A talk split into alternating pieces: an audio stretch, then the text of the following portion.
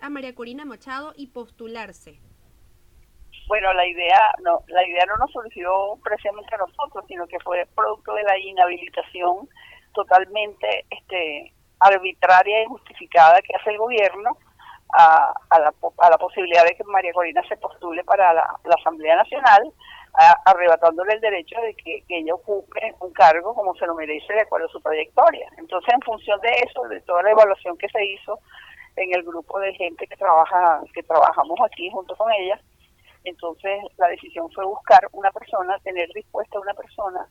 que se considerara que podía este, ejercer ese cargo y representar o ser la voz de ella en la asamblea y además una persona que tuviera su, su propia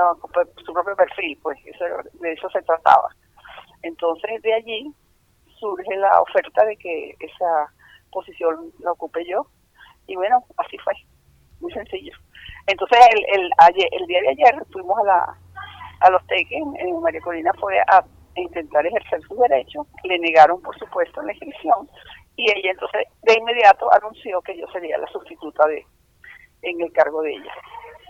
Ahora, ¿qué tiene la señora Isabel Pereira que pueda aportar a, a, la, a la bancada opositora para lograr algún curul en la Asamblea Nacional? Bueno, mira, este, la, la escogencia se hace en base a la evaluación de, de la trayectoria, de, de toda la experiencia, del conocimiento en general yo he trabajado durante muchos años en, digamos, como sociólogo en trabajo de desarrollo social, en trabajo en comunidades, en trabajo con grupos, con las asociaciones, con trabajadores en el campo, en la ciudad. Ese es un trabajo muy conocido eh, por María Corina y es un trabajo que, que yo generalmente estoy informando a los medios sobre sus resultados, porque ahí yo veo cómo están viviendo los venezolanos y cuáles son sus verdaderos problemas. Entonces, derivado de esa experiencia y y de mi formación profesional y todas las cosas, eh, bueno, es que se toma esa decisión. Entonces, ¿qué, ¿qué, se puede aportar? Bueno, es un caso parecido al de José Guerra, pues, que es un economista que viene del Banco Central, que tal y tal cosa. Bueno, yo soy un sociólogo que viene del campo de la investigación, del trabajo a nivel popular con las comunidades, con los gremios, con los grupos, con los agricultores, con todo el mundo. Entonces, con un conocimiento profundo de Venezuela. Y bueno, esas son las bases para que se piense o para que se haya tomado esa decisión y, y, con, y con ese background yo creo que perfectamente se puede hacer un trabajo que ayude a dignificar a la Asamblea Nacional. ¿Cuál es su visión de lo que está sucediendo actualmente en Venezuela? Bueno, en Venezuela está sucediendo que estamos en el final de una etapa histórica donde estamos llegando ya al límite a nivel de digamos de la todo el proceso de destrucción de la economía que existe en Venezuela, con todos los procesos de expropiaciones que se han dado, el cierre de empresas, la anulación de trabajos, el tratar de atender los sectores populares con base a subsidios, en lugar de, hacerlo con, más educación, con eh, oferta de mejores empleos, con la generación de más empresas. Entonces, tratar todos los problemas relativos a la pobreza con subsidios, como son todas esas misiones que lo que hacen es entregarle dinero a la gente, pero no le dan los medios para que la gente pueda lograr su autonomía personal, este, tener, digamos, eh, la posibilidad de tener empleos de calidad, de tener ahorros e ingresos que le permitan entonces ejercer todos los aspectos de su vida de una manera autónoma, decir, yo quiero comprar una vivienda, bueno, voy a emplear mis ahorros como una vivienda, la quiero construir, me quiero comprar un automóvil, lo puedo hacer. En Venezuela el, el salario del trabajador está en pleno proceso de destrucción. Este, está comido por la inflación, que es una inflación que se, se, se piensa que a finales del año puede llegar al 200% para ser la más alta del mundo y con un nivel de escasez que supera el 50%. Es decir, tú no, de cada 10 productos solo 5 instantes y tienes entonces una inflación que te come el doble de tu salario. Entonces, te puedes imaginar el nivel de, de, o sea, el, el, tipo de vida que están llevando los sectores trabajadores que viven de generalmente de un ingreso del, del ingreso de, un salario mínimo o, cuanto más un salario mínimo y medio.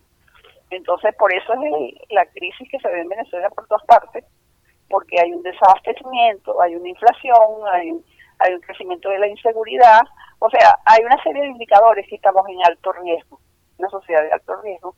porque lo que se está viendo es un deterioro de la economía, de las relaciones sociales, de la situación política y de la tranquilidad y de la paz social de eso se trata. ¿Cuáles son los obstáculos que debe superar la oposición para ganar la Asamblea Nacional? Los, los obstáculos no, los acuerdos que tiene que llegar, o sea, tiene que eh,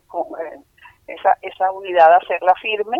lograr acuerdos básicos para que desde la Asamblea Nacional se comience un proceso de transformación del, del país este y bueno, y poder enrumbar esta situación porque sería la única manera de que se pudiera atender a todos los problemas que tienen los venezolanos. ¿Cuáles han sido los errores que ha cometido la actual Asamblea Nacional y sus diputados?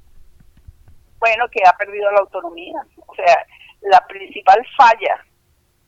de la Asamblea Nacional es que no es un poder autónomo, que no es un poder independiente, que no está al servicio de los ciudadanos, que está al servicio de un grupo político en el poder o sea que obedece consignas políticas y no es una representación de los ciudadanos a nivel territorial, porque hay quienes están, los representantes de Aragua, de Apure, de Amazonas, de Carabobo, o sea, los representantes de los ciudadanos en sus estados. Entonces no es una representación política de un partido. Entonces eso se maneja como, como una como una de una forma totalitaria, aplastando cualquier forma de oposición, o sea, cualquier persona que tenga una idea contraria a la que quieren poner el, gobierno, el régimen este. Ok, se dice es una ONG que defiende las libertades económicas. ¿Ese será su objetivo en caso de llegar a obtener el puesto en la Asamblea Nacional? Mira, los objetivos son complejos, son múltiples, porque comienzan, en primer lugar, por lograr rescatar la confianza en una institución tan importante como la Asamblea Nacional. La, independencia de la, de la Asamblea Nacional es un elemento clave para garantizar que en Venezuela exista democracia, que existan libertades que existan gestiones de gobierno sin, digamos, puras y transparentes, que no haya corrupción. Entonces, el primer objetivo es el propio, el, ligado a la propia asamblea. O sea, cómo rescatar la confianza de los ciudadanos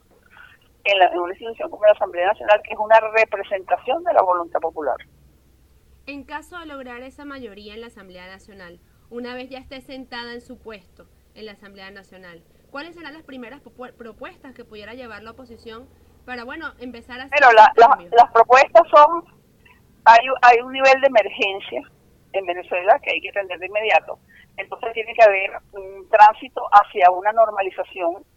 eh, de las medidas económicas que, permitan este el, ejercicio económico real, que las empresas puedan actuar. Entonces para eso hay que trabajar con todo con las principales políticas, fundamentalmente las políticas cambiarias, que son las que tienen cerrada parte de la economía, que se comience a trabajar con el, con, a evaluar el marco de controles que se está ejerciendo sobre cualquier actividad de producción o de, o de procesamiento, de distribución, y que se, le, se respete la participación de los ciudadanos en, el, en, la, en la actividad económica, que se respete el derecho a la propiedad privada, que se cesen todos esos procesos de, invasiones, eh, expropiaciones. Entonces tenemos que lograr un equilibrio que el primer paso es buscar el equilibrio, que la economía pueda comenzar a crecer, que comience a generar empleo de forma tal que los sectores que dependen de un salario tengan la posibilidad de tener un empleo decente, de que haya la posibilidad de que, los mercados venezolanos estén abastecidos fundamentalmente de alimentos y medicinas, que son problemas de emergencia y urgente. Entonces, esas cosas y que se tomen medidas para que se pueda garantizar la vida de la gente medidas que tengan a preservar la existencia física de la gente y de sus bienes, o sea, que se le ponga un cese a la inseguridad. O sea, hay una serie de medidas inmediatas que se tienen que tomar desde el Congreso, que se tienen que animar o promover desde el Congreso, que podrían hacer que comenzáramos nosotros, como dice, a enderezar la carga. Ok. Em, ¿Usted se considera una mujer liberal, libertaria? No, no, a mí no me gustan, a mí no me gustan las etiquetas a mí me gustan las etiquetas de libertad, a mí no me interesa eso. Yo soy una persona democrática,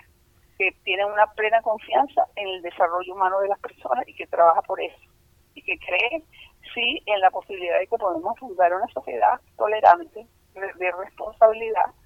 de libertad y de prosperidad. Eso es lo que yo creo. No creo en, en ese etiquetaje de las personas que tú eres esto, tú eres el otro, porque eso es lo que tiende, lo que contribuye a que la gente se separe y se hable de esas situaciones de, como de sociedad polarizada.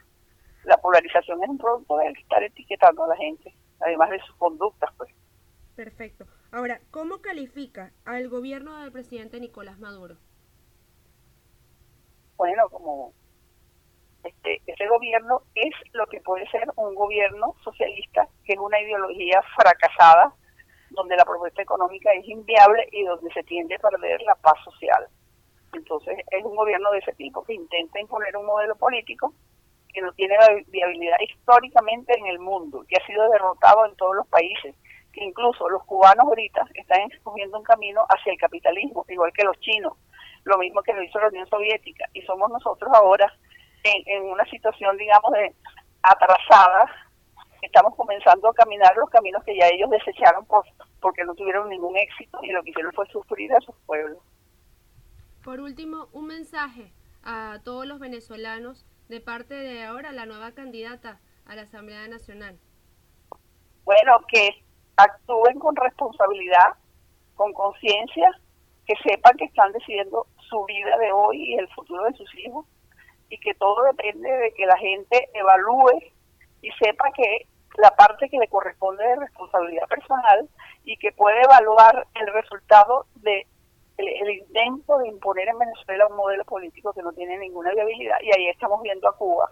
un país fracasado que intenta ahora recomponer sus relaciones a partir de la reanudación de las relaciones con los Estados Unidos, país al que estuvo criticando y combatiendo durante medio siglo.